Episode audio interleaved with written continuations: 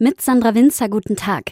Heute am Rare Disease Day, dem Tag seltener Erkrankungen, sitze ich am Esstisch von Familie China in Großumstadt.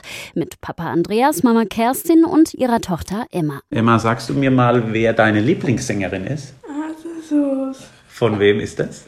Von der? Lena Fischer. Genau. Atemlos von Helene Fischer, sagt Emma. Sie ist 13 und hat das Jar-Gibbs-Syndrom. Weltweit sind aktuell nur 400 Fälle registriert, in Deutschland 20. Zu den Symptomen gehören unter anderem eine eingeschränkte Sprachentwicklung oder Krampfanfälle. Herr China, Sie sind früh nach der Geburt von Emma hellhörig geworden. Nach ihrer Geburt ist sie mit blauem Nasen-Mund-Dreieck auf die Intensivstation nach Darmstadt verlegt worden. Und ab diesem Moment waren wir aufmerksam und haben geahnt, ähm, da stimmt irgendwas nicht. Viele Kliniken, viele Spezialisten hat die Familie abgeklappert. Der, der geblieben ist, ist Kinderklinik-Chefarzt Professor Dr. Jörg Klepper. Man hat eine Entwicklungsverzögerung gesehen. Man hat dann gesehen, dass ähm, Epilepsien dazu kamen, Krampfanfälle so mit zwei Jahren.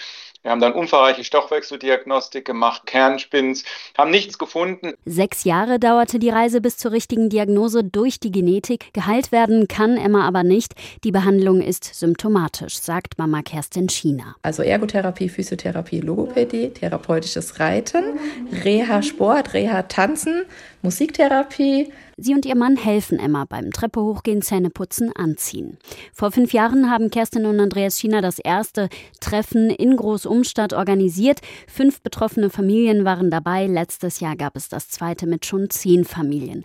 Den Verein Jar Gibbs e.V. haben sie gegründet. Auch die Forschung soll nämlich unterstützt werden, denn Arzt Dr. Klepper weiß, ein seltener Gendefekt heißt, es gibt kaum Daten, Medikamente sind teuer. Das soll sich ändern. Dem einzelnen Patienten, also der Emma, ist es ja völlig egal, ob sie eine seltene Erkrankung hat oder einen Diabetes mellitus, den jeder Hausarzt behandeln kann.